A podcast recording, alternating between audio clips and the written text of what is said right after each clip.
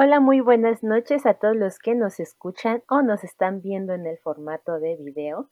Estamos aquí para hablar del eh, capítulo 10 ya de Reconnect y estaremos recordando algunos personajes que realmente se han perdido eh, dentro de la historia de Resident Evil. Y pues me encuentro aquí con nuestro querido Eric. Eric, buenas noches. Buenas noches, Kenia. Eh, ¿Cómo estás? Muy bien, ¿y tú? ¿Qué tal? Afortunadamente bien. Ya listo para cerrar lo que es el año 2022. Ya se fue volando. Sí, ya estamos a punto del, del cierre ya, el último mes del año, ¿no? Exactamente. Bueno, este capítulo será subido en la última semana. Entonces ya pasó Navidad. Supongo ya nos estamos preparando para celebrar las fiestas de fin de año. Y pues sí, como dices, y pues recordando todo lo que vivimos durante este año que está por terminar, tuvimos estrenos variados, tuvimos por ahí la serie de Netflix que realmente pues ya sabemos su historia, todo lo que pasó con ella. que muchos eh, olvidaremos. exacto. Tuvimos por ahí también lo que fue, pues finalmente el cierre de Village, eh, con diferentes modos de juego y el DLC de historia que se nos había prometido desde hace un tiempo. Eh, también ya hablamos sobre eso. ¿Qué más? Algunos lanzamientos pequeños como versiones mejoradas de títulos ya pasados, como por ejemplo Resident Evil 2, 3 y el 7. Eh, ¿Qué más? ¿Algo que se me esté pasando que recuerdes? Este, pues sí, justamente todo eso también, bueno, lo que viene para Resident a futuro, ¿no? Que tenemos el remake del 4. Ah, cierto, la oficialización de Resident Evil 4 Remake. Sí, ya oficialmente este año, después de tanto este, pues rumor, ya nos confirmaron que sí va a suceder y ya tenemos por ahí algunos vistazos y gameplay, ¿no? Entonces, pues se viene bueno el próximo año también para Resident, ¿no? Terminamos un buen año y creo que vamos a iniciar otro muy bueno también. Exactamente, y pues aprovechando que cerramos el año, que muchos eh, tal vez cumplimos nuestros propósitos que nos pusimos al inicio del año actual o tal vez no los cumplimos. Eh, ya estamos pensando en los propósitos para el siguiente año. Eh, pues por ahí vimos conveniente charlar un poco sobre esos personajes que no hemos visto en un buen tiempo dentro de la franquicia. Eh, ya sea en tiempo real, o sea, de que en nuestros años ya tiene su tiempo que no los hemos visto, o dentro de la misma cronología, que a pesar de que han salido en entregas recientes, pues dentro del lore del canon, pues ya, tienen avanzado, ¿no? Exactamente. Entonces, pues creo que es buen momento charlar un poco sobre ellos, ver qué fue el último que hicieron, eh, dónde se quedaron, ver si tal vez hay alguna esperanza de verlos nuevamente. Eh, dado que actualmente fuera de Resident Evil 4 ya no hay más allá en la franquicia.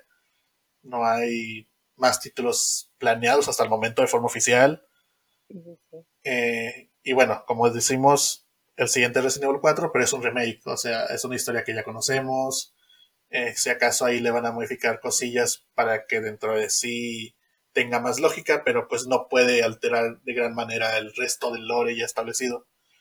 Entonces. Justamente, e, eso creo que es un punto importante de lo que mencionas, eh, que muchos han sido remakes de, de, algo que ya sucedió y que no afecta, porque pues es nuevamente la misma historia más, ¿no? Entonces muchos también como que ahí se confunden porque sienten que han visto algunos personajes eh, más reciente, pero pues realmente en su historia están estancados por ahí, ¿no? Entonces justamente hoy es lo que, lo que vamos a tocar, ¿no? Por aquí.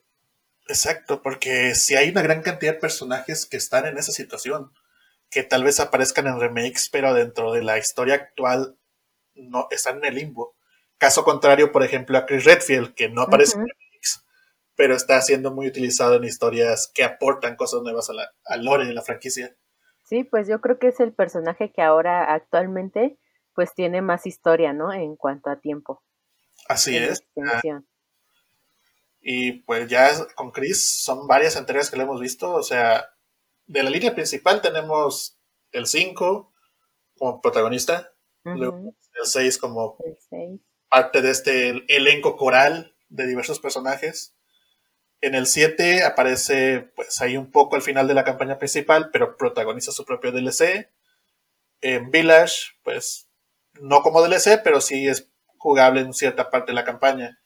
Entonces el personaje sí ha estado siendo muy, muy recurrente en los últimos años. recordemos también Vendetta, eh, eh, que sucede un año después de los eventos de Resident Evil 6. ¿Y qué más aparece por pues, ahí? Ahora con, con, el DLC de Rose, eh, sabemos que inclusive en un futuro, que son 17 años más adelante, sí, son 17, más 16. 16, sigue activo, entonces digo, ya ahí no, no sabemos bien su historia, pero ya eh, la mención está, ¿no? Y sabemos que, que, es el que, pues al menos yo creo que tienen a futuro, ¿no? Eh, igual. Por 16 años cronológicos tenemos más de Chris Redfield. Más de Chris por ahí. Exacto, pero como decíamos, hay otros personajes que no, no corren con la misma suerte. Eh, en este episodio vamos a hablar sobre algunos de ellos. Y creo que podríamos empezar con Rebecca Chambers. Esa joven doctora que inició como el, bueno, se puede decir el e-, elemento médico del equipo Bravo de los Stars. Allá en el lejano Resident Evil 0 y Resident Evil 1. Eh, y que fuera de ahí, pues tardamos un buen tiempo en volver a verla dentro de la historia principal. Eh, que regresa, ¿no? En la película es Vendetta, ¿no? Es donde volvemos a saber como ya más de ella. Exacto, a nivel mainstream, o sea, conocido por pues todo el mundo fue en Vendetta. Ahí la vemos como líder de, un centro de investigación al que recurre Chris posteriormente. Pero antes de eso la habíamos visto regresar en una obra de teatro, eh, que sabemos que es parte de la línea cronológica canon, pero que pues al ser una obra que solamente estuvo presentándose en Japón, pues tal vez no fue muy conocida acá en, en nuestro lado del mundo, pero pues ahí se nos revela que cierto tiempo después de los eventos de Raccoon City, ella continuó con sus estudios, obtuvo sus doctorados y llegó a ser asesora o consultora, no sé cómo se le puede decir, de la BSAA, eh, trabajando pues más que nada en investigaciones sobre elementos virales y así, pero también participando en misiones de campo cuando se ocurriera. Ahí, si no mal recuerdo, mencionan el dos, un evento en el 2005 en la ciudad de Rochester, no sé dónde esté en Estados Unidos. Sé que es una ciudad real, pero no sé dónde está ubicada.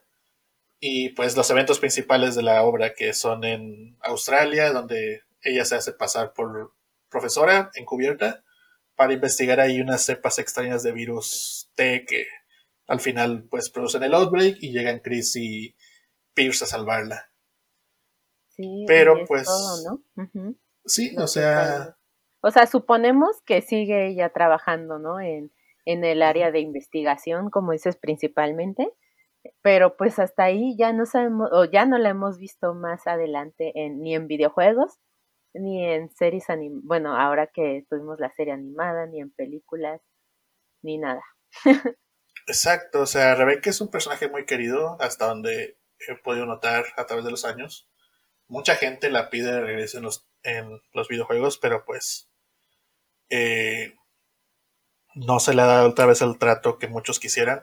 Creo por ahí recordar, no estoy muy seguro, que Shinji Mikami había dicho por ahí que Rebeca no era de mucho de su agrado. Entonces, pues si no le gustas al... Si no le gustas al creador, pues creo que no hay mucho que hacer, ¿verdad? Sí, no, y aparte supongo que también influye que Rebeca pues no era muy buena en cuanto al área de combate, ¿no? Entonces, justamente creo que Resident también se ha ido más hacia ese lado, como al área de combate, y es a los personajes que ha aprovechado un poco más, ¿no? Entonces yo creo que también por eso eh, eh, posiblemente no, no se hayan animado a traerla de vuelta. Exacto, como dices, últimamente la saga está mucho de la acción, entonces tal vez no ha logrado no logra encontrarle por ahí el espacio para el personaje. Eh, aunque yo creo que por sus habilidades de investigadora y pues tal vez tener también experiencia de campo, pero no tanta como otros personajes. Creo que ella mismo se lo menciona a Chris, no estoy muy seguro, no recuerdo. Eh, pero quedaría muy bien en una entrega donde se enfoquen más en el terror. Tipo, que... De hecho, creo que en, la, en Vendetta, en la escena donde atacan su, su laboratorio, se ve muy bien eso de que, ok, sé sobrevivir, pero no tengo tal vez tantas habilidades, tengo que arreglármelas con lo que encuentre. Sí, como un, un juego más modo sigilo, ¿no? Como de estrategia posiblemente. Digo, estaría bien traerla, ¿no? Como esa escena, esa escena está bastante bien plasmado. Y pues con ella, en los últimos años se ha rumorado mucho como protagonista de una tercera entrega de la saga Revelations. Pero pues, a pesar de que salen y salen rumores, nunca se ha hecho oficial. Oficial nada. Así que pues sigue quedando en el limbo. ¿Te gustaría que regresara la Rebequita Chambers? oficial Chambers? que a mí sí me agrada mucho. Este, digo, eh, una de mis películas favoritas animadas pues ha sido Vendetta y ella pues está muy presente ahí y este sí me gustaría poder ver más. Aparte ahorita que ya tenemos bastantes mutaciones de, de virus aquí en Resident, creo que sería muy importante que ella estuviera presente, ¿no? En cuanto a investigación. O sea, pues, podríamos intuir que ella sigue investigando por ahí, pero pues simplemente no se le ha dado la oportunidad de, de aparecer. De aparecer. Eh, yo creo que tal vez podría subirse al, al barco en una historia con Chris. Eh, sabemos que ella siempre estaba muy relacionada con él. Entonces, no sé, un juego donde por un lado Chris siga levantando cabezas de, de armas biológicas a diestra y siniestra. Y por otro lado, pues Rebeca con su campaña un poco más tranquila, eh, más enfocada, no sé, al a la supervivencia, al, pues, al survival horror como tal. Sí, más. Sí, estaría bastante bien, la verdad, verla. Porque actualmente ella ya tendría como unos 40 o un poquito más, ¿no? Pues casi todos andan más allá de esos dentro, dentro de ese rango, ¿no? Exacto. A pesar de que en su momento ella era la más joven del, de los Stars. Sí, Pero ahora pues ya ha pasado bastante tiempo. Ya no estamos en las montañas Arkley. pues sí, porque como dices en videojuegos, su última aparición fue en el Resident 1, ¿no? Eh, jugablemente, en historia, pues creo que fue en el 0. Y hace sus, sus cameos ahí en el, en el 1 y sus remakes. Y ya jugablemente no la vemos hasta el 5 en Mercenarios y luego en Mercenarios 3D. Pero pues eso no cuentan. O sea. Sí, es, la verdad es que es como algo pues no tan relevante, ¿no? Exacto, o sea, del lado jugable sí ha estado muy abandonadita. Sí, pobre Rebeca. Ojalá pues la consideren más a futuro. Sí, ojalá esos los personajes. Ojalá esos rumores de un Revelations 3 sean reales y podamos verla pues ya si no sola, al menos acompañando o coprotagonizando junto a otro personaje. Ya vemos, ya vimos a Barry Burton, no creíamos verlo de regreso, pero protagonizó junto a Claire Redfield. Sí, está sucediendo entonces. Pues por ahí sería esperar a próximos anuncios. Así es. Y ya que entramos aquí en el tema de Barry Burton y mencionando Revelations 2, eh, su protagonista principal también ha estado un poco abandonada. Me refiero a Claire Redfield, la hermana de Chris, eh, que precisamente Revelations 2 fue su última entrega jugable, por así decirlo, fuera de remakes. Aunque ellas, con ellas han sido un poco más benévolos, por así decirlo, ya que aparte de protagonizar por ahí su manga Heavenly Island, también la vimos recientemente en, en lo que fue la serie Infinite Darkness. Pero pues está, está ubicada en años atrás de su última aparición canónica, así que si, los, si lo ubicamos en el mapa de la historia, su última aparición fue en el 2014, en este manga que ya les comenté. Ha estado igual recordando que Village transcurre en el 2021, sí ya lleva sus añitos. Sí, sí, Bastante. En silencio. Sí, justamente, y, y es raro, ¿no? Porque eh, Claire, pues ah, digo, todos sabemos quién es Claire Redfield, creo, los que somos fans de Resident. Y como dices, era un personaje pues de los fuertes principales y se ha quedado ahí en el vacío. Posiblemente también podría pasar lo mismo que Rebeca, ¿no? Que, que Claire es como el método más de investigación, este, menos de acción. Entonces posiblemente también les ha costado eh, meterlo un poco. Sus apariciones, eh, pues aparte de, como dices, de los juegos, ya para enfrente ya no hay, no hay mucha relevancia de ella, ¿no? Aunque Chris es, su hermano es de los que más está apareciendo, ni siquiera por menciones de Chris sabemos de ella, ¿no? Exacto, o sea, por ahí se decía que en Village estaban considerando que la traición de Chris fuera en relación a que tenían secuestrada a Claire o cosas así.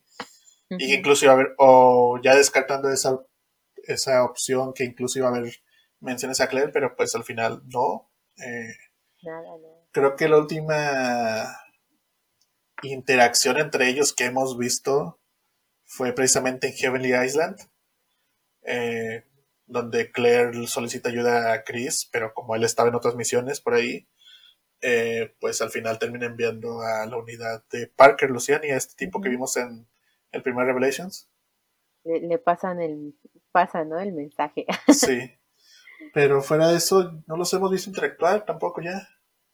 Y pues, como dices, Claire sí está también un poco alejada del combate, a pesar de que sabemos que se puede adaptar a cualquier situación, gracias precisamente a los entrenamientos que recibió por parte de Chris. Eh, pero pues ella buscó otro camino. Se lo dice Leon en The, Generations. Eh, entonces sí, también es un poco ahí complejo ubicarla. Sí, justamente, y aunque apenas, ¿no? Es, es lo que te digo, la pudimos, eh, su campaña en el Resident 2, que fue el remake, pues se siente un poco fresco, pero pues nuevamente recordemos que eso pues ya es en el pasado, ¿no? Sí, solamente es una reimaginación de eventos que ya, que ya vimos, que pues, como decía al principio, sí pueden cambiar ciertas cositas dentro de su propia estructura, pero al canon en general no hacen tantas modificaciones, porque pues no pueden. A pesar de que por ahí hay muchos comentarios de que, oh, un nuevo canon, eh, pues entre sí y no, pero más no. Está complicado, ¿no? O sea, como que abrir una nueva, un multiverso, casi, casi, ¿no? Exacto, es como si, por ejemplo, en Star Wars se fueran a bien atrás a tratar de modificar algo, no podrían. Sí, no, o sea, sí, no estamos como en Marvel, ¿no? Por ejemplo, que ya ahí ya se prestó mucho. Acá pues es diferente porque pues es una línea que viene desde hace años manteniéndose. Y por ejemplo, otra cosa importante es que los que no estamos como también eh, muy adentrados a los mangas, pues eh, eh, la perdimos desde antes, ¿no? Como que este no tenemos más acercamiento con ella, a, aparte de la historia que ya mencionaste, ¿no? Y es que con el, por ejemplo, este manga de Heavenly Island, donde vemos a Claire investigando en una isla donde descubre vestigios de Spencer con Umbrella, investigaciones del ex Wesker, involucra a la BSIA y todo eso, pues como dices, no es muy conocido precisamente porque son productos que nacieron en Japón, complicados de que, de que llegaran acá a otros lugares del mundo. Le ocurre lo mismo como con Rebeca, con su obra, que aunque por ejemplo el manga de Maragua Sire sí fue distribuido por otras editoriales, aquí con Heavenly Island pues no. Creo por ahí que en España hubo una editorial que sí se animó, pero pues igual a México no. Sí, no, está, está complicado como, y eso que son como líneas que sí están, pues verificadas que son, están adentradas dentro del canon, ¿no? Oficial. Pero pues sí, es un poco complicado que se traduzcan también algunos productos o que lleguen inclusive, ¿no? Entonces, pues ahí por ahí también esperemos que, que Claire eh, pueda aparecer en un videojuego. Me gustaría a mí verla en un videojuego más adelante. Sí, o sea, eh, creo que a diferencia de Chris o Leon, que ellos normalmente van a la zona de donde está el conflicto, eh, con Claire es más tipo que cae por sorpresa. recordemos Revelations, que es secuestrada y llevada a la isla donde ocurren todos los eventos, o Infinite Darkness, que ella pues está como, ¿qué es? Eh, ¿Cómo se les llama? A los que ofrecen asistencia, eh, apoyo humanitario. Y que ya ahí es donde descubre, ah, que hay algo medio extraño y luego llega a Washington y se destroza todo. O sea, sí es ahí. Como que tiene un poco más de facilidad que Rebeca para meterse en esos asuntos. Solamente hay que esperar a que Capcom diga. Listo para que. Sí, y podría ir acompañada de, algún otro personaje, ¿no? Como ya lo mencionamos, o sea, funcionaría bien una doble campaña, tal vez. Exacto, o sea, siempre las dobles campañas son muy buenas para darte un personaje ya establecido y tal vez otro por ahí nuevo que nos ha ocupado mucho en años recientes. Y hablando de... Sí. Y hablando de Claire, eh, siguiendo este hilo, hay, hay un personaje, bueno, una niña que conocemos en Revelations 2, Natalia Corda, que interactúa tanto con Claire como con Barry. Y que dentro de su propia historia nos la remontan a los eventos de Terra Grigia del primer Revelations, donde ella sufre un trauma muy grande debido al, al evento bioterrorista que hubo ahí. Y eso la hizo especial para ciertas o ciertos planes que tuvo la antagonista de Revelations 2, que era Alex Wesker. Eh, Recordarás por ahí que al final del juego es adoptada por Barry. Eh, obviamente ya teniendo como hermanas adoptivas a, Moira y a Polly. ¿Se llama Polly? Creo que sí. Polly Burton. Y viviendo felices en, la casa de los Burton. Sí, sí, sí. Hasta ahí todo bien, todo bonito. Pero durante el epílogo, sí se llama epílogo, ¿no? Al final de, las cosas. Eh, durante el epílogo la vemos medio extraña, leyendo un libro o un texto de este, creo que se llama Franz Kafka, que los que pusimos atención al juego, sabemos, sabemos que era el autor favorito de Alex Wesker. Entonces, Recordarán que ahí con sus experimentos, traspaso mental y todo. En el final malo se, cumple más de forma más rápida. Pero en el final bueno pareciera que no, que todo estaba bonito, que no había eh, consecuencias y problemas de esos experimentos. Pero pues al final parece que no, que Alex sí llegó a su mente.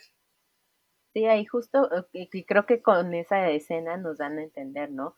que, y pues, o sea, daban a entender como que había algo más enfrente para ella, porque, este, como dices, ¿no? Hasta se ve como que su rostro cambia eh, a, algo malicioso, a algún plan malévolo, pero pues de ahí ya igual se les fue de las manos o ya, ya no la retomaron, no sé si a muy futuro tengan otra cosa para, para Natalia. Pues sí, o sea, eh, cronológicamente esta escena donde sabemos que Wes Alex eh, toma el control de Natalia transcurre a la par de los eventos de China en Resident Evil 6. Porque ahí en la escena de Claire vemos que ella se comunica y le dice. Y ahí le manda un mensaje a Pierce de que cuida a Chris. Entonces están ocurriendo por ahí a la par. Entonces estamos hablando de finales de junio del 2013. 13, ajá. Entonces queda ahí esa escena de Natalia medio sospechosa y desde entonces ya no hemos sabido nada. No, y aparte al ser un personaje pues más joven, digo en el 2013 pues era bastante joven, creo que pues pudo haber, ajá, tuvo, pudo haber como extendido un poco más sus apariciones, ¿no? En cuanto, pensando en videojuegos y esto en edades, pues tiene más eh, vida, ¿no? El personaje pero pues Capcom la dejó en el limbo nuevamente. Eh, no sabemos cuáles son sus planes. Alex apuntaba a ser la siguiente era en Wesker dentro de esta línea de villanos de la franquicia. Pero pues el mismo Capcom se ha encargado de, de apagarla. De dejarlo en el olvido. Por ahí hubo rumores de que en versiones jóvenes del desarrollo de Village posiblemente iba a hacer cierta aparición a Alex o que incluso personajes relacionados a ella. Pero pues igual al final vimos que no. Entonces no sabemos qué es el plan. Eh, a mí me gustó Alex como... Pues... No en el mismo sentido que Albert, porque Albert no creo que exista algún villano actual o a futuro en Resident Evil que lo iguale. Pero pues sí tenía su estilo, o sea... Sientes que iba por buen camino, ¿no? Pues iba más o menos. O sea, como... Si la sabían, supieran llevar, sí iba a lograr su propio lugar dentro de la franquicia, pero pues no. Eh, por ahí, no sé si tú tuvieras alguna idea de cómo poder usar a, a Alex, Natalia en la franquicia. Hay muchas opciones. Sí, pues, pues creo que tendrían bastante potencial a futuro. Este, no sé, pues es que estaría bien que lo desarrollaran y como dices, o sea, tal vez no a, la altura de Albert Wesker, pero podría ser un, villano que esté presente, ¿no? O alguien que esté presente ahí a lo largo del, del futuro o de lo que ha pasado en Resident estos años, ¿no? A partir del 2013, justamente. Eh, fíjate que yo tengo ahí en mis ideas vagas eh, varias opciones, varias ideas, pero creo que siendo realistas, el estar en la familia Burton y aprovechando la posición de Barry dentro de la BSAA, Alex tiene todo para ir escalando posiciones por ahí bueno, digamos, Moira en su momento para darle la contraria a Barry se unió a Terra Save. Quien no quita que Natalia diga, ok, yo quiero empezar a como becaria en la BSAA y, y ahí ir escalando planes para el plan de Alex. Abriendo como el curso, ¿no? Hacia eso. Exacto, tipo, oh, esta niña sabe demasiado, vamos a a darle por ahí un puestecillo. No, y, y, estaría bien porque sabemos que a futuro pues Chris ya no está muy contento con lo que hacía, ¿no? La BSA. Entonces, bueno, podrían ir manejando algo así.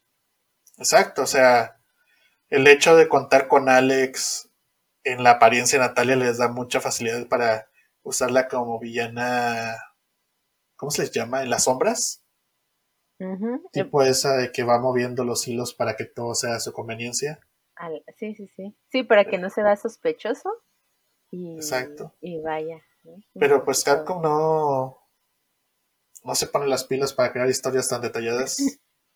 No, creo que pues se están enfocando más en, en los remakes y digo, se agradece también mucho porque es padre volver a jugar un juego y con mejoras y nuevos detalles pero creo que también muchos anhelamos como ver a estos personajes regresar o ir avanzando en la historia.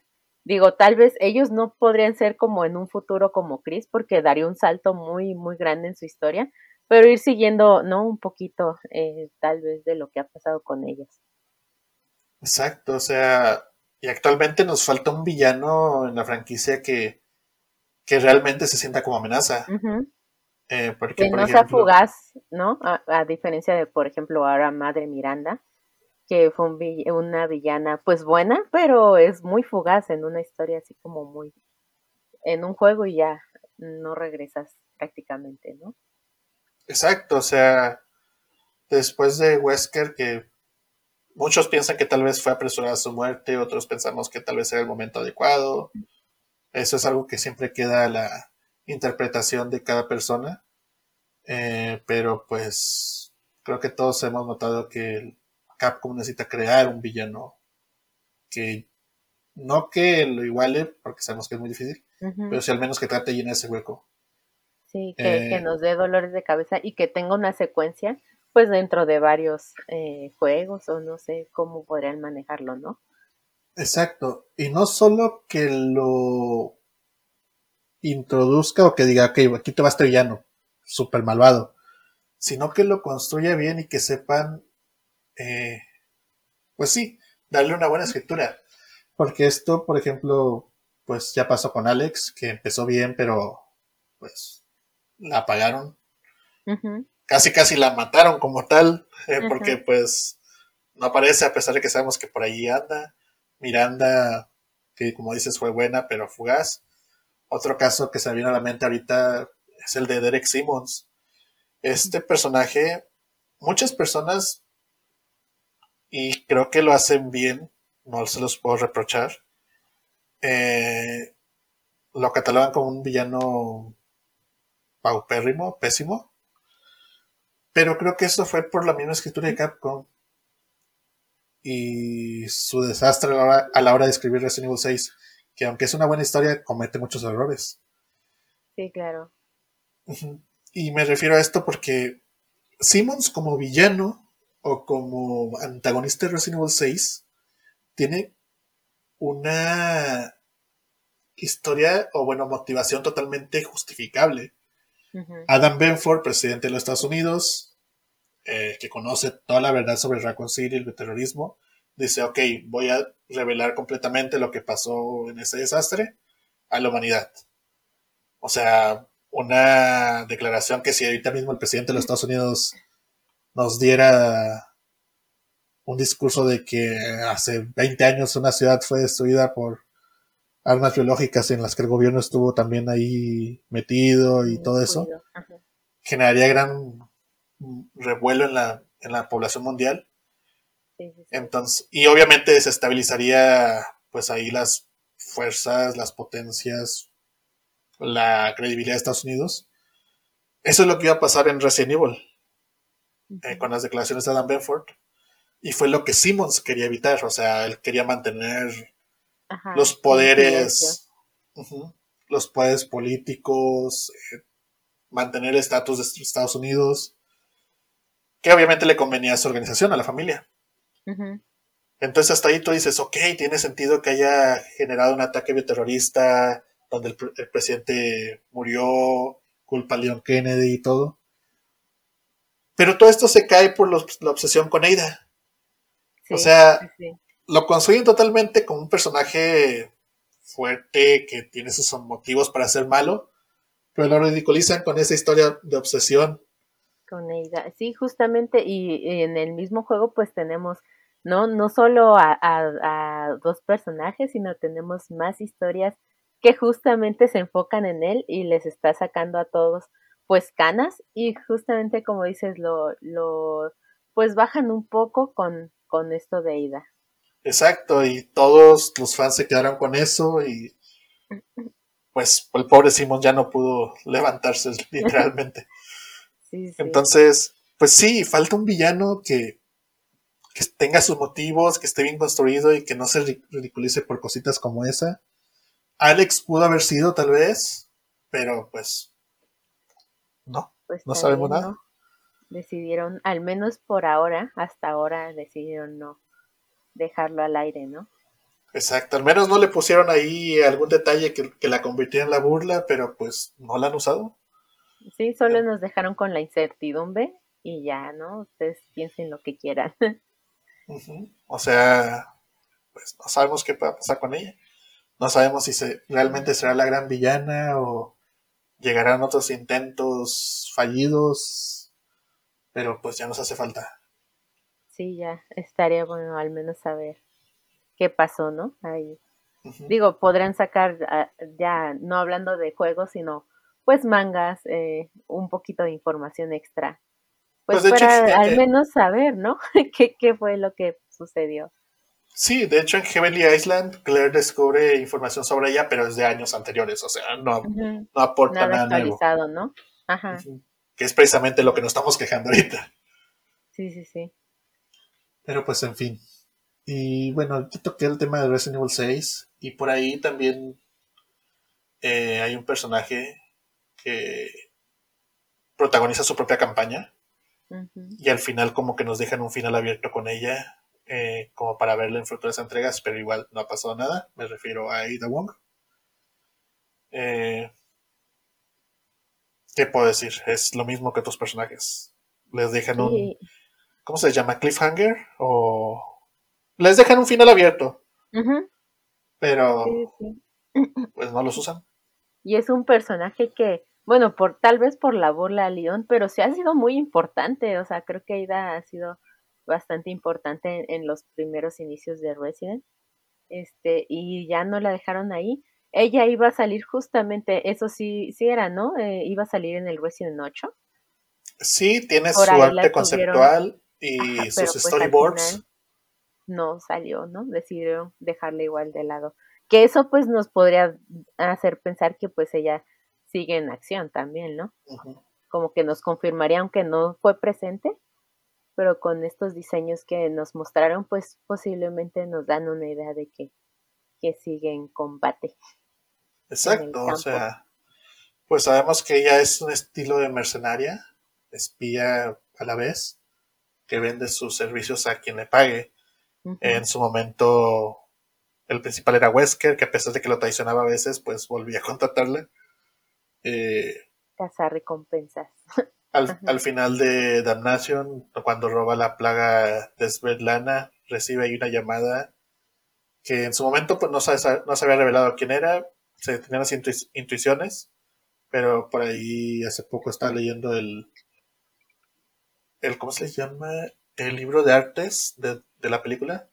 Y ahí se dice que pues es Simmons con el que habla al final de la película, enlazando más, haciendo el enlace con Resident Evil 6 que es donde vemos morir a este personaje, su, por así decirlo, otro empleador.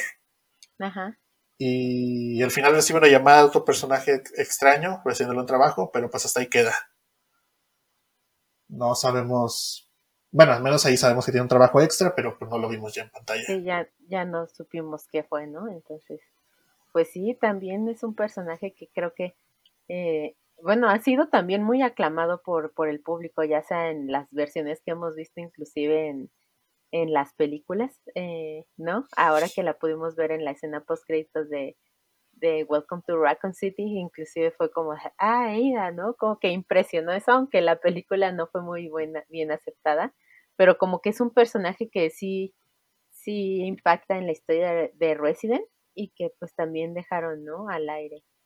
Exacto, o sea, Canónicamente no sabemos nada de ella igual desde el 2013.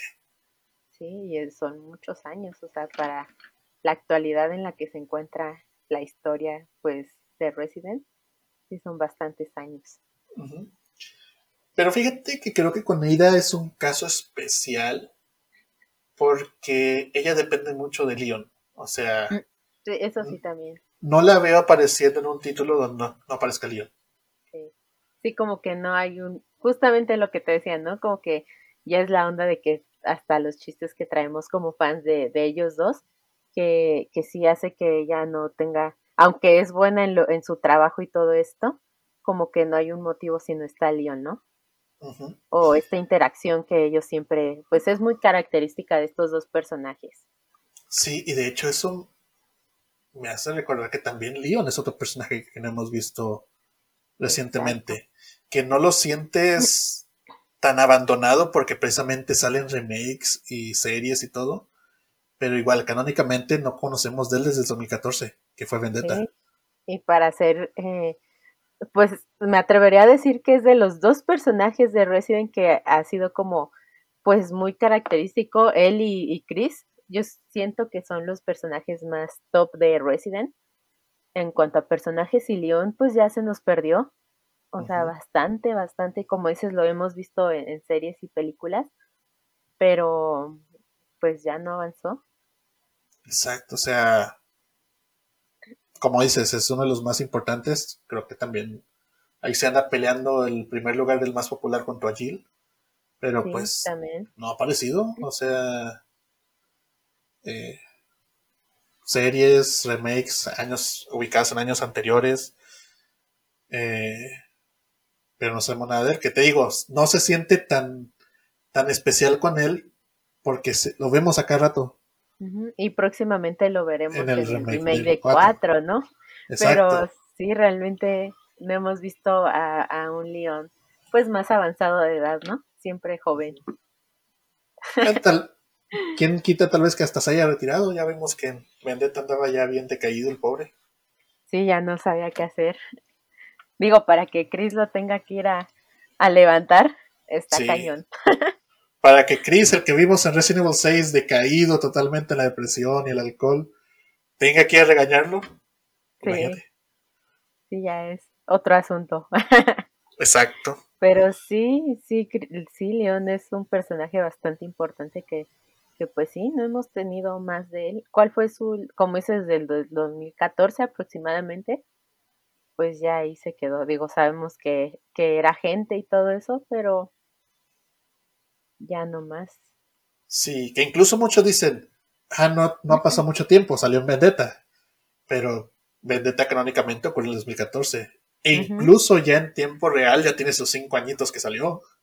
Sí. Entonces, sí tiene su, su tiempo. Sí, tenemos cinco años perdidos eh, de él que no sabemos. Y él sí se presta mucho a, pues, justamente al combate y a, investigación. Digo, creo que es un personaje de los más completos en Resident, ¿no? Que a pesar de que antes era el novato, pues logró avanzar en, en diferentes situaciones, ¿no? Sí, de hecho, eh, durante los, el tiempo que fue el desarrollo, bueno, cuando estaban haciendo el, ¿cómo se le llama?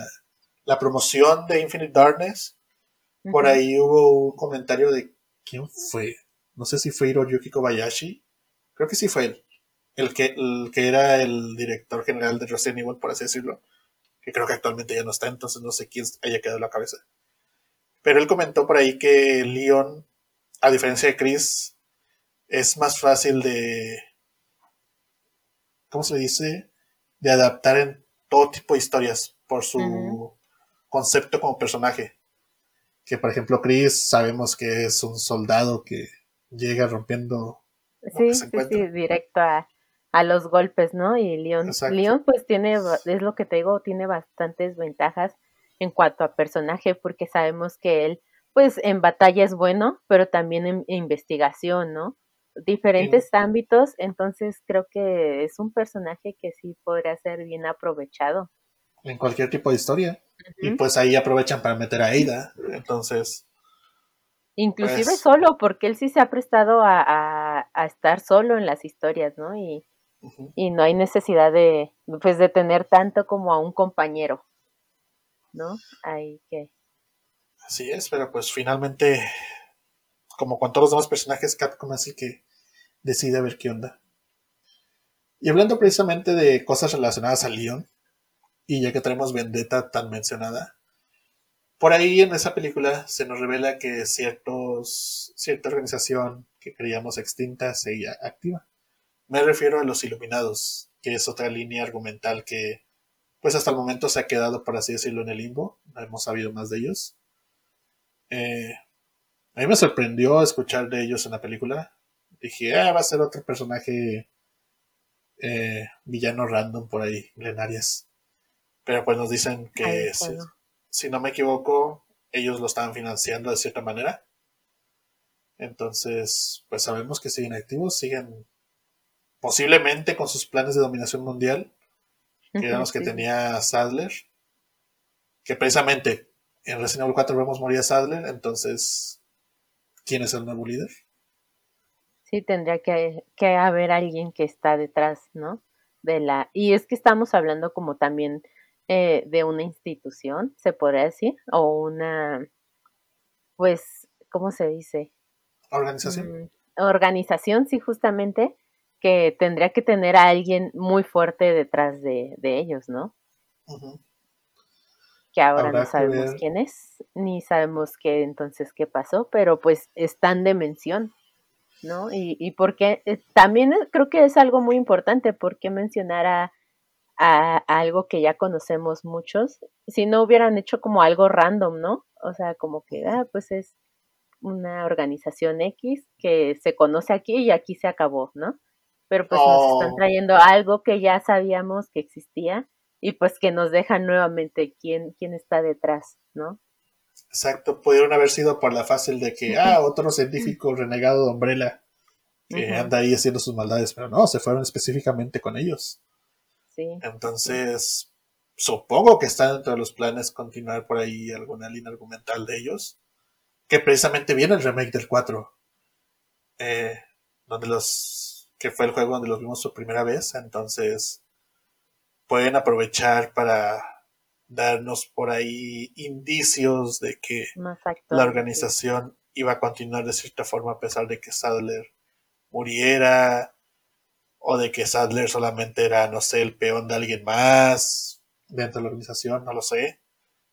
Es el momento que pueden usar para reformular por ahí ese aspecto.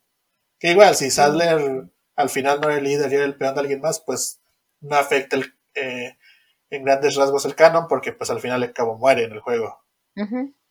Entonces, pues pueden aprovechar ese espacio. Sí, justamente como dices, el, el, remake del 4 podría ser este un punto clave para el futuro de Resident, en el sentido de que si nos van a refrescar nuevamente la memoria con este juego, podrían seguir la línea de, de Leon, aprovechando y justamente con ellos también, ¿no? Exacto. Y de hecho, fíjate, eh, ¿recuerdas que en Infinite Darkness eh, al principio Leon va llegando de un evento ajeno a lo que vemos en la serie? El evento de Pittsburgh.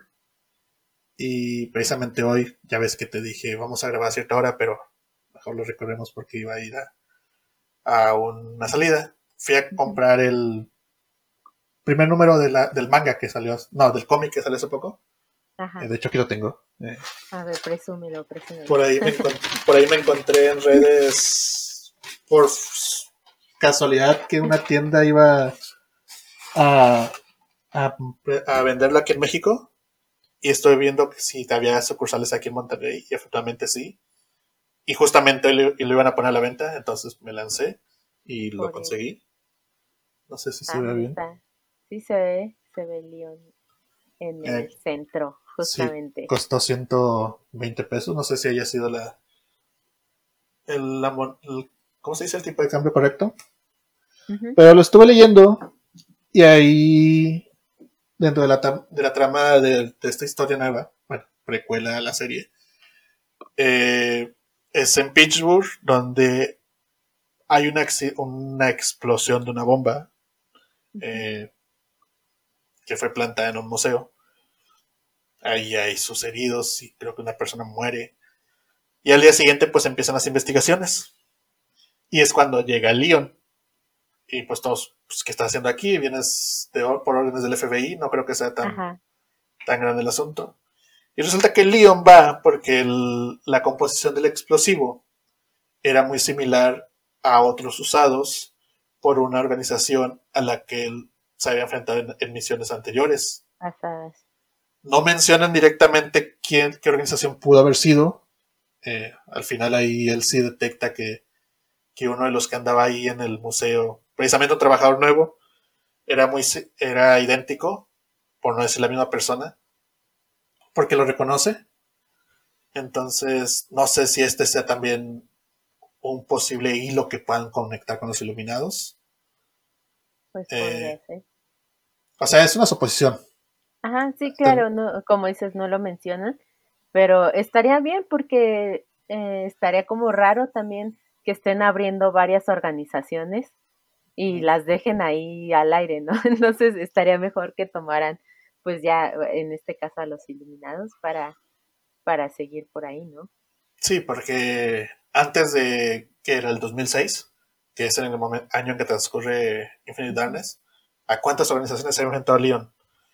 No podemos contar Umbrella porque pues ya habían acabado con ellos. Eh, el de Operación Javier, eh, pues desmantelaron su, su organización. Eh, ¿Qué más queda? Los Iluminados. En The Generation, pues es solamente Frederick Downing, así que no, no le veo mucho sentido. Así que por descarte, pues los Iluminados. Sí, sí, sí. Al menos que como se les ocurra como que hacer otra y, pues dejarlo ahí, ¿no? Como que, ah, pues en el transcurso que no hemos visto a Leon, pues ya ha luchado con muchas organizaciones. Pero como dices, eh, actualmente pues eh, serían los correctos estar por ahí, ¿no? Exacto, ya que, los usen y que no creen más cosas porque ya luego las crean y las dejan ahí. Ajá, es cansado, ¿no? Como estar viendo en cada proyecto como algo nuevo y que empiece y termine o no termine y ya los dejen ahí como olvidados. Exacto, y pues pues habrá que ver. Tenemos el remake en puerta, así que puede ser eh, la ventana perfecta para sembrar sembrar algo nuevo dentro de esta historia. Y pues bueno, eh, Vendetta, Resident Evil 6, son, eh, son entregas donde se nos han ido muchos finales abiertos. Y hay uno muy famoso, y me refiero al del hijo de Albert Wesker, Jake Mueller. Jake. Sí, Jake. Eh, la verdad es que es un personaje que conocimos en un juego y ahí se quedó. Y a mí me gustó bastante el, personaje, me hubiera gustado ver aún más de él y como se quedó en un final bastante abierto. Eh, digo, sabemos que él se fue en su moto, se marchó y no... Y a su barco le llamó libertad. sí, justamente, pero pues eh, creo que sí era importante porque sabemos que lo iban a tener, ¿no? En el ojo, por lo mismo de, de que pues él iba a ayudar como a encontrar pues eh, si no una cura, sino iba a este, estar ahí, ¿no? Presente en la investigación. Entonces, pues ya no nos dieron más de él. Sí, después de lo que fue el final, cuando la avisa Sherry que al final vendió su sangre por creo que eran 50 dólares o algo así, y que se va en la moto, solamente hay dos, dos, ¿cómo se le puede llamar? Eh, detalles que nos pueden explicar qué ocurrió con él. El primero es que, como mencionas, eh, sigue bajo vigilancia. La BSA lo rastrea constantemente para, en caso de que sea necesario nuevamente sus anticuerpos, pues tenerlo ahí en la mano. Y el otro es esta famosa escena post créditos que del mismo juego de Resident Evil 6, donde ayuda a un niño a deshacerse de ah, diferentes armas biológicas en un como mercado, lugar tipo desértico, digamos Arabia o esos lugares. Pero hasta ahí queda. O sea, fue la última vez que lo vimos en acción como tal. Y después de entonces. Debut y despedida. Exacto. El juego, el juego se estrenó en el 2012. Ya van 10 años. 10 años. Y canónicamente fue en el 2013. Los eventos con Sherry. No sé cuánto tiempo haya transcurrido para la escena post créditos, pero pongámosle que también fue en el mismo año, entonces desde entonces no hemos sabido nada. Sí, ¿no? Y, y pues digo, si no, no tuvimos como tanto acercamiento con él, más que en el Resident 6, este, creo que el punto importante ahí es que él es hijo de Albert, ¿no? Wesker. Entonces creo que, pues no sé, o sea, ¿para qué nos dieron algo así? Digo, pudieron meter a cualquier mercenario, porque eso es a lo que se dedica Jake, pero porque justamente darnos como, como esos puntos como de emoción, porque al final sí genera emoción como que eh, en el público, ¿no? En los fans, saber que Albert tuvo una, bueno, es que también pasa, ¿no? Que a muchos no les gustó como que lo conectaran, pero yo creo que por eso mismo, porque te dicen, ah, es hijo de Albert, y pues existe ya, tiene anticuerpos y su sangre es importante, pero pues hasta ahí, o sea... Es el elegido. Sí, o, sea, pero no le dan como un desarrollo pues más, ¿no? O a la altura de su papá, digo, tal vez no superarlo, pero darle una importancia bastante buena ahí o un punto, no sé, pero pues, ¿no? Ahí lo dejaron y a mí se me gustó el personaje. Me hubiera saber más, más bien, porque también siento que nos dieron poco. Digo, la campaña es, eh, a muchos no les gusta el Resident 6 también, eh, es otro punto. La campaña, pues, pues es algo, no sé, a mí sí me agradó, pero pues sí, es como que ahí la disfrutas y, y no sientes como nada más, ¿no? Sí, y fíjate, con Jake es un caso especial. El Resident Evil 6 es, si no me equivoco hasta el momento, el segundo juego más vendido de la franquicia eh, con cantidades acumuladas, es decir, eh, lo que vendió en Play 3, Xbox 360, One, Play 4, PC. un éxito a nivel comercial. Mixto a nivel de crítica. Eh, hay gente a la que le gusta, hay gente a la que no. Pero creo que con Jake fue Capcom totalmente injusto porque todas las críticas negativas se las cargaron a él.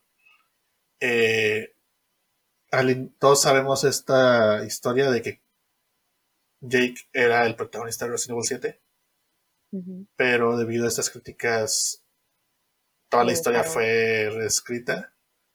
Eh, viendo lo que fue el Resident Evil 7 final con Ethan Winters, eh, su familia, los Baker, Chris, pero pues nos dejaron a Jake fuera por todo lo que ocurrió con Resident Evil 6. O sea, viéndolo así se me hace injusto. Sí, bastante, porque de hecho la campaña pues viene siendo de él, ¿no? La campaña de, del Resident 6 y, pues eh, no sé, o sea, sí como dices, es injusto porque pues eh, entonces, ¿para qué lo presentaron? ¿Para qué nos, nos enseñaron esta parte, no? Eh, no lo sé, lo dejaron muy, muy al aire y creo que era un elemento importante para la trama de Resident, ¿no? Tal vez en la que iban a construir a partir de Resident Evil 6. Pero es que, pues también, o sea, tal vez fueran injustos, pero teniendo como protagonistas, coprotagonistas a otros grandes como Leon y Chris, Capcom no iba a, cargarles todo a ellos. Entonces, pues, ¿a quién le echamos la culpa? Al personaje nuevo. A Jake, sí, mi mente. Entonces, pues sí, o sea, entre injusto, entre sí, Porque nivelando justamente que las campañas, pues, está Chris en una y está Leon en la otra, pues eh, las que sobran, pues justamente es la de Jake y tal vez la de Ada, ¿no? Pero pues Jake es el nuevo, como dices, entonces es yo creo que el que menos causó, pues, agrado ante este, este juego, ¿no? Sí, es como si, eh, por ejemplo, a mí me contrataran para una, un proyecto en una empresa y me ponen junto a, bueno, yo soy desarrollador, me ponen junto a los dos mejores desarrolladores que tienen y por alguna razón u otra el proyecto fracasa, o sea, ¿quién le van a echar la culpa? Al nuevo. O sea, a mí que era el nuevo. sí, porque los otros pues ya habían sido exitosos, ¿no? Entonces, Exacto. digo, aunque no haya sido su tu culpa o la culpa de Jake, al pues final pues es esto, ¿no? Y como que te digo, eh, creo que mucha gente también como que no le gustó el personaje. Entonces, eh, pues ahí hay varios, varios detalles que tal vez eh, Capcom ya no se quiso arriesgar. Pero pues hubiera estado bien saber. Creo que también pues es eso, que nada más lo vemos en una campaña de máximo cinco horas dura su campaña, ¿no?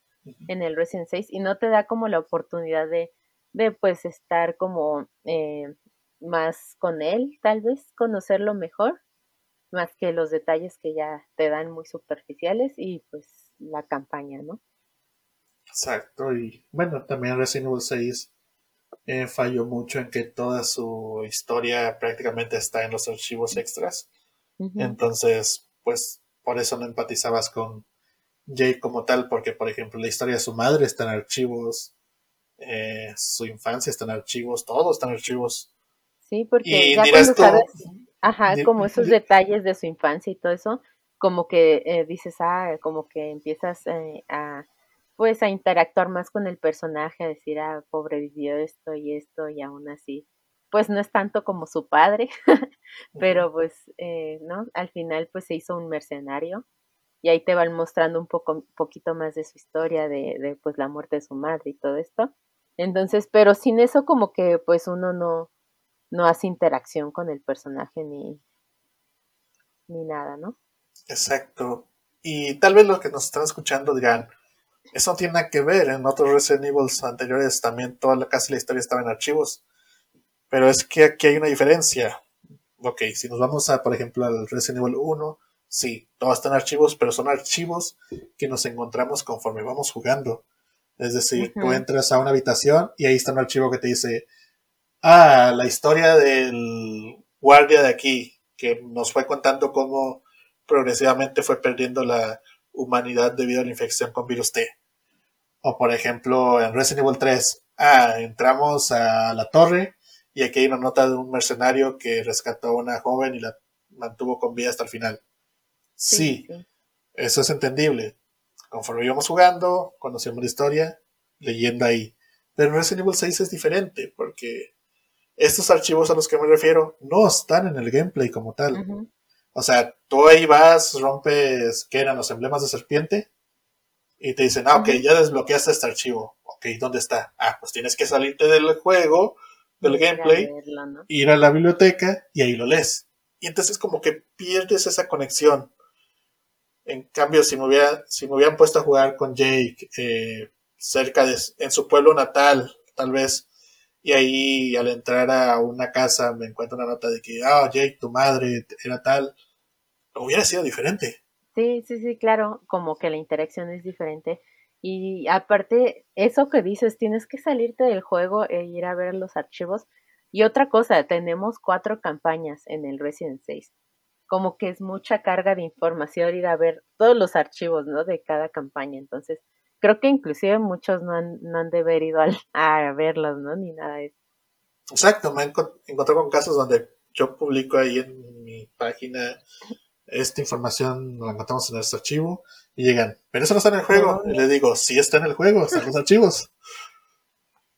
Es que, como te digo, Resident Evil 6 puede tener una historia interesante, pero está mal implementado todo. Sí, como que eh, justamente creo que quisieron hacer un nuevo formato a partir del Resident 6 que, que no funcionó muy bien, ¿no? Y todos los errores que esto conllevaron cayeron sobre Jake. Sí, y le quitaron su protagonismo. Tuvo la mala fortuna de, cargar con ese peso, ¿no? Exacto. Pero pues bueno, ojalá por sus fans regrese en algún momento del futuro. A él sí realmente no sé cómo pudieran incluirlo. No, tendría que ser como pues su propia historia, ¿no? Siento. A base de que es hijo de Albert Wesker. Creo que eso pues lo va a perseguir de por vida. No hay de otra.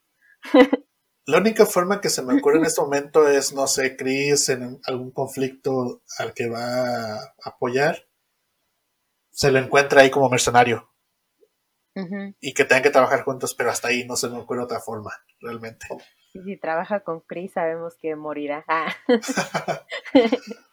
sí, lamentablemente. No, pero sí, sí, tendría que ser algo así, o sea, algo al estilo, por ejemplo, Ida, que también es, pues, hasta cierto punto como una mercenaria eh, trabajar para, para personas y que se vayan encontrando con otros personajes en el camino, ¿no? Exactamente. Y pues ahorita que hablamos de Chris, que salió precisamente a el tema de este personaje a flote, no podemos olvidarnos de su compañera eterna, Jill Valentine. Otra personaje que hemos visto recientemente en el remake de Resident Evil 3, en Revelations, pero que canónicamente no sabemos nada de ella desde el 2009, que fueron los... el Resident 5, ¿no? Exacto. Y curiosamente Resident 5 sale en el, 2009 y sus eventos ocurren en el 2009, así que no hay pierde. Ese, sí estuvo plasmado en el año correcto. Exacto. Pero sí, justamente eh, Jill es otro de los personajes que, que siento que es top en Resident y se nos ha quedado ahí después del Resident 5 es donde pues ya se va y ya no sabemos qué pasó con ella. Sabemos que Chris la rescata, eh, bueno, Chris la rescata de su, ¿cómo se llama? Del yugo bajo el que está con Wesker y luego Jill junto a este, ¿cómo se llamaba? Joseph, no, eh, se me olvidó el nombre el, de la BSI. Bueno, este, el profesor, el maestro de Sheva. Se me fue el nombre, no puede ser. Eh, rescatan a Chris y todos escapan felizmente después de haber derrotado a Wesker. Y después de eso ya no la vemos físicamente en el canon. No, ya no. Ya, eh, pues por ahí, ¿no? Creo que se sabe que ella pues se fue a recuperar después de, de esta manipulación que estaba bajo eh, pues el mandato de Albert Wesker, pero ya no sabemos nada. Eh, ¿Qué tanto pudo haber tomado esa recuperación? No lo sabemos. Eh, podríamos tomar como referencia el tiempo que Sherry estuvo eh, bajo observación en los Estados Unidos, que fue desde el 98 hasta prácticamente el 2009 más o menos. Unos que 11 años. Más o menos. Si tomáramos eso como referencia, incluso ya debería estar en acción. Sí, y, y por ejemplo aquí a diferencia de, de los personajes femeninos, de algunos, de la mayoría que hemos mencionado, creo que Jill también es uno de los personajes más completos de Resident que nos han mostrado, ¿no? Porque ella sabemos que en combate sí es bastante buena, eh, pues es un agente, entonces, este, pues sí tiene también bastante que demostrar en, en la franquicia, ¿no? Exacto, y creo que sin temor a equivocarme es el personaje más querido, el más popular de todos. Sí, Incluso sí, más que Chris, quieren- más que Leon principalmente. sí, sí, sí. Entonces, pues no se entiende esa razón del, por la que Capcom no la esté aprovechando. eh, más que pues falta de ideas. Sí, posiblemente. O Pero, que ya no pues- se quieren quedar con Chris, yo creo, porque digo, a muchos sí nos agrada Chris, pero pues sí siento que necesitamos pues más de estos personajes y, y creo que Jill sería muy muy relevante en la historia. Exacto, o sea, siendo sinceros y aunque todos se quieran engañar por favoritismos hacia otros personajes, todos sabemos que Chris es el protagonista principal. Es el que Sí, tiene verdad. más carga argumental dentro de la franquicia.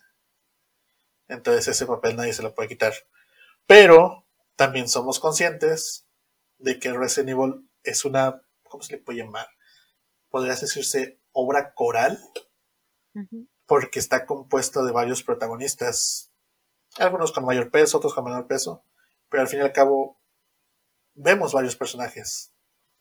Los Sí, que ya sabes que no hay mencionamos. uno principal como tal.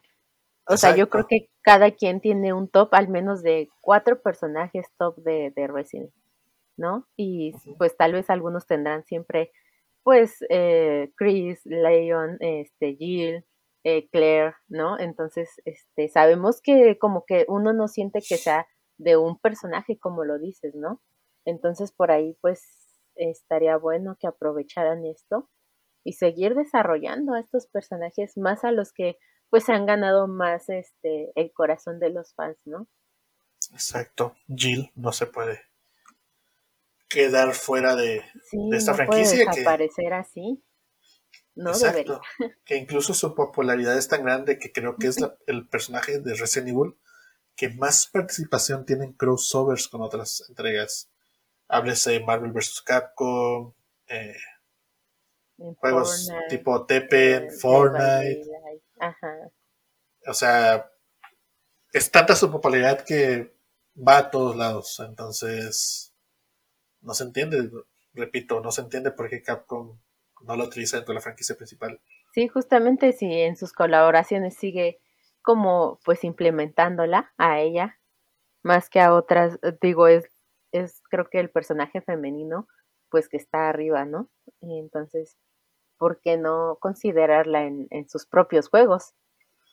Exacto, y bueno, a diferencia de otros personajes, si acaso hay excepción de Rebecca, que también podría incluirse, Jill tiene muchas opciones para participar activamente en la franquicia, ahora con este tema argumental que se viene de Chris y la BSAA. O sea, como digo, Rebeca puede montarse ahí en el, el argumental, pero principalmente Jill, otra de, las 11 fun- de los 11 fundadores de la or- organización, junto a Chris. Eh, pues supongo que tal vez tenga que tomar partido dentro de este conflicto que tiene que tienen esas entidades. Estar del lado de la BSAA, eh, esa organización por la que él tanto luchó, o estar al lado de su eterno compañero. Sí, justamente, o sea, ahí como que entrar en ese, ¿no? En ese, pues, di- disyuntiva para ver de qué lado está, ¿no? Y te digo, ya funciona pues para, para bastantes campos, al igual que León. Creo que, ¿no? Podría ser bien aprovechado. Sí. Y pues te digo, creo que es la que tiene más posibilidades o, ¿cómo se puede decir? Áreas de oportunidad para aparecer actualmente en la franquicia. Sí, tendría motivos, ¿no? Para estar ahí presente. En lo que actual en lo que más sabemos, ¿no? Actualmente de Resident. Pero pues al igual que con todos los personajes y líneas argumentales que ya mencionamos en lo que llevamos de charla, pues todo depende de Capcom. Así es. Uno puede decir, quiero en este próximo título a todos los personajes que han salido en todos los Resident Evil. Pero pues si Capcom dice no, pues no. si, si, Capcom dice voy a llegar y te voy a crear otro personaje totalmente desde cero, pues ¿qué se le puede hacer? Sí, como lo hicieron con Ethan, ¿no? Creo que ahí, creo, o tal vez, no sé si tú te pase esto, pero creo que pues sí existe el miedo, ¿no? De que dieron un salto bastante grande en cuanto a la línea del tiempo para Resident y como que al medio ya no sabemos qué pasó ni para muchos, o sea, para en cuanto a muchos personajes que tenemos ahí y, y pues quién sabe si, si tengan eh, pensado pues hacer algo ahí de estos personajes o de plano ya dimos el salto hasta donde está Chris ahorita y ya de ahí para adelante, o sea, está también bastante fuerte eso, ¿no? sí, es que Capcom siempre ha cometido ese detalle, creo que es uno de sus puntos más débiles, el que ubica sus entregas con muchos años entre ellas. Eh, por ejemplo, del Resident Evil 4 al 5 son 5 años. Eh, numéricamente el 3 al 4 son 6. O sea, sí es bastante tiempo que luego pues ahí tratan de rellenar con spin-offs y cualquier tipo de entregas, pero pues... Pues sí. De hecho, dentro del mismo 8 son desde, el, desde el Resident 8 al ahora al DLC. A su propio DLC. 17 años de diferencia. Y es, es mucho, o sea, siento que hay bastantes saltos y este y no sé si, si ellos pretendan regresarse para darnos las historias de estos personajes que hemos ido mencionando a través de, esta charla, ¿no? Supongo que tal vez lo hagan. Y espero que sí lo hagan con estos personajes. Porque si lo hacen con Chris, pues no tendría sentido, porque sabemos que él está al menos vivo en el 2037. Entonces, como que ahí se perdería un poco la chispa de que qué pasa si Chris muere. En cambio, pues, al menos con otro personaje, no sé, Leon, Jill, sí existiría ese, esa incertidumbre. Sí, de, si siguen con vida o algo, ¿no? Porque ni en menciones. Que también, pues, con estos saltos sabemos que, que por más que queramos, Chris también ya está en, pues, en una edad, si no digo muy anciano, pero este sí está en una edad donde ya próximamente tendríamos que pensar que, que él va a retirarse de alguna manera, ¿no? De, de los juegos de Resident, digo, con estos grandes saltos, eh, porque ya en, en el DLC de Rose, ¿cuántos años tiene Chris? ¿Arriba de 60?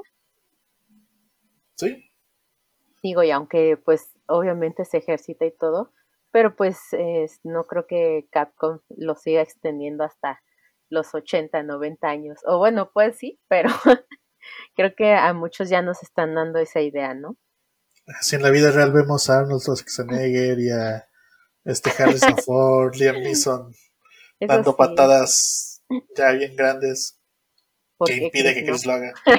Exacto. Sí, sí, sí, exactamente. Pero sí sería bueno que nos, nos dieran un poquito más de, digo, no, no es que uno se canse, pero pues sí, sí estaría bien ir viendo otros panoramas, ¿no?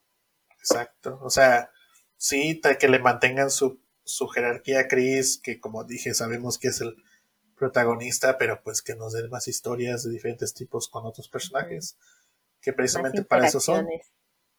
Sí, sí, sí. No, y que ya se han encontrado en el pasado y que pues todos van hacia pues un bien común se podría decir. Entonces, pues tienen motivos de volverse a reencontrar, ¿no? Exacto. De alguna u otra manera. Digo, no pedimos a todos en un juego ahí, ¿no? Pero pues podrían ir como interactuando en cartas, en, no sé, en ayudas, varias cosas. Pero pues Capcom tiene la última palabra. Así que sí, sí, sí, solamente queda ver qué destino, qué futuro incierto le tienen preparado esta franquicia. Pues esperemos el 2023 nos tenga buenas cosas para, para todos. Buenos anuncios. Exacto. Aparte. Habrá que estar atentos. Y pues bueno, Kenny, eh, creo que ya nos estamos acercando a finalizar esta décima entrega de, de Reconnect, con el cual cerramos prácticamente lo que fue nuestro primer año aquí como podcast. Ahí no, hemos estado muy activos, pero pues esperemos el 2023 con ponernos como propósito ser más consistentes en esto. Sí, al menos romper eh, el récord de más de 10 capítulos, porque justamente este es el 10 Exacto. y vamos terminando el año. Que cuando empezamos, empezamos ya pues avanzado el año, ¿no? Casi a finales del año pasado. Entonces, Este, pues ir, ir subiendo más, con más, eh, más tiempo, ir dándoles otras charlas, porque sé que si les gustan por ahí nos han dejado comentarios también, que se agradece en cualquiera de nuestras redes, pues ahí siempre estaremos atentos a escucharlos también.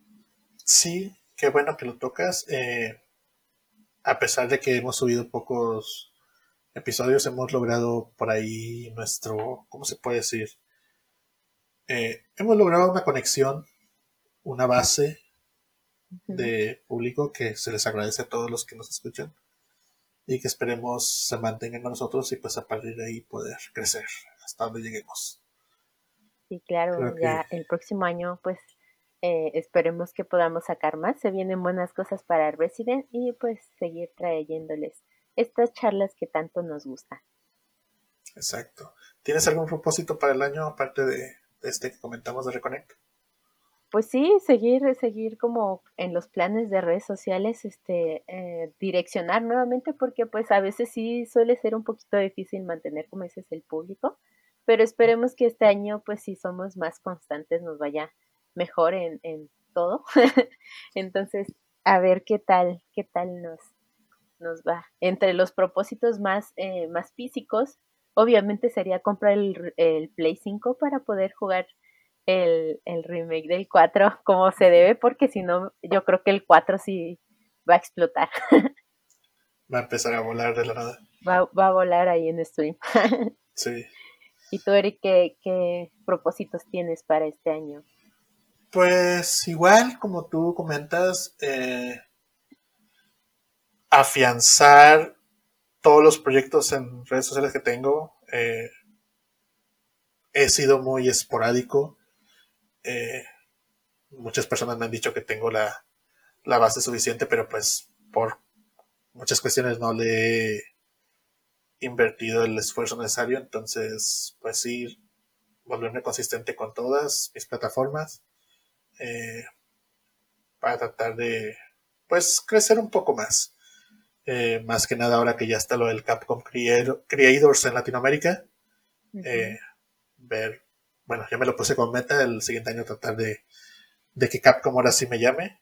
Soy consciente de que en la ola anterior no lo hicieron porque precisamente me falta eso. Eh, a todos los que se llamaron, pues no es por sonar, ¿cómo se puede decir? Engreído o algo, pero tal vez sean, tengan un poco menos de seguidores, pero pues ellos tienen más proyección audiovisual en otras plataformas, que eso pues al final es lo que a Capcom le interesa.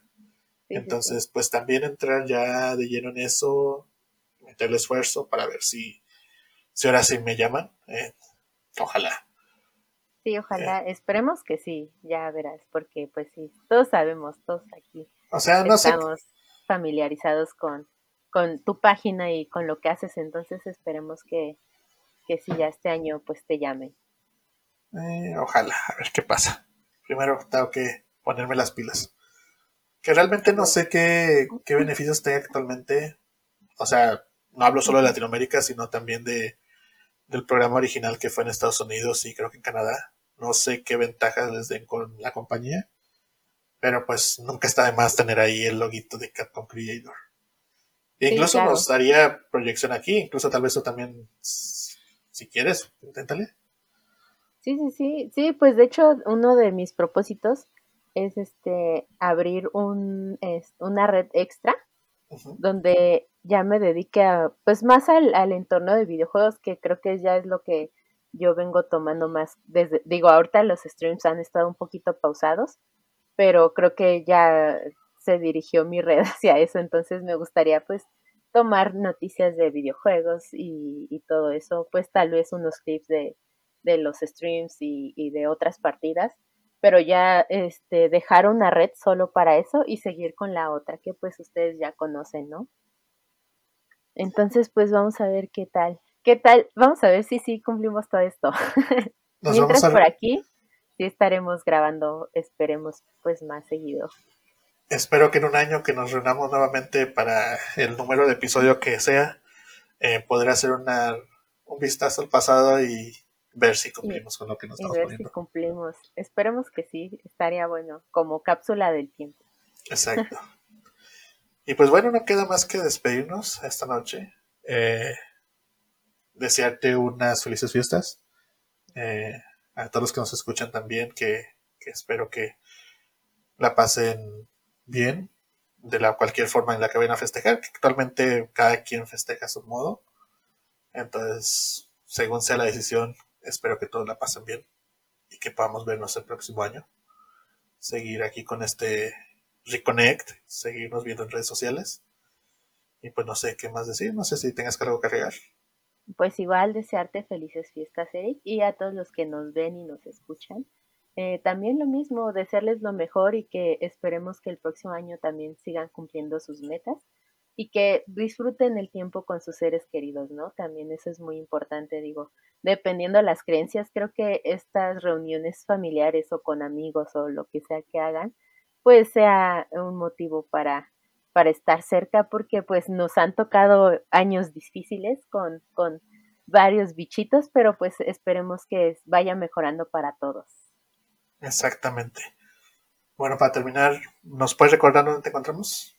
Claro, me pueden encontrar en, mis redes sociales como Kenia Bittersweet. Estoy en TikTok, YouTube, este, Twitch, que es lo que más hago últimamente. En la página de Facebook, que está igual eh, como Kenia Bittersweet, ahí vayan a seguirnos también a Eric y a mí.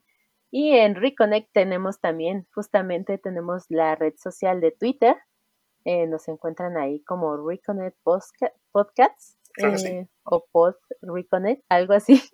Bueno, por ahí en nuestra página de Facebook pueden ir a, verla. Ahí sí es Reconnect. Ahí siempre, ajá, ahí sí es Reconnect y ahí pueden pues encontrar las etiquetas a, a, Twitter y pues estar al pendiente de, de, este programa, ¿no? Exactamente. Y pues bueno, eh, cayendo en la redundancia, espero que tengan felices fiestas y podamos escucharnos y vernos el próximo año. Te agradezco, Kenia, por haber estado esta noche con nosotros. Al contrario, gracias por, por tomarme en cuenta. Siempre.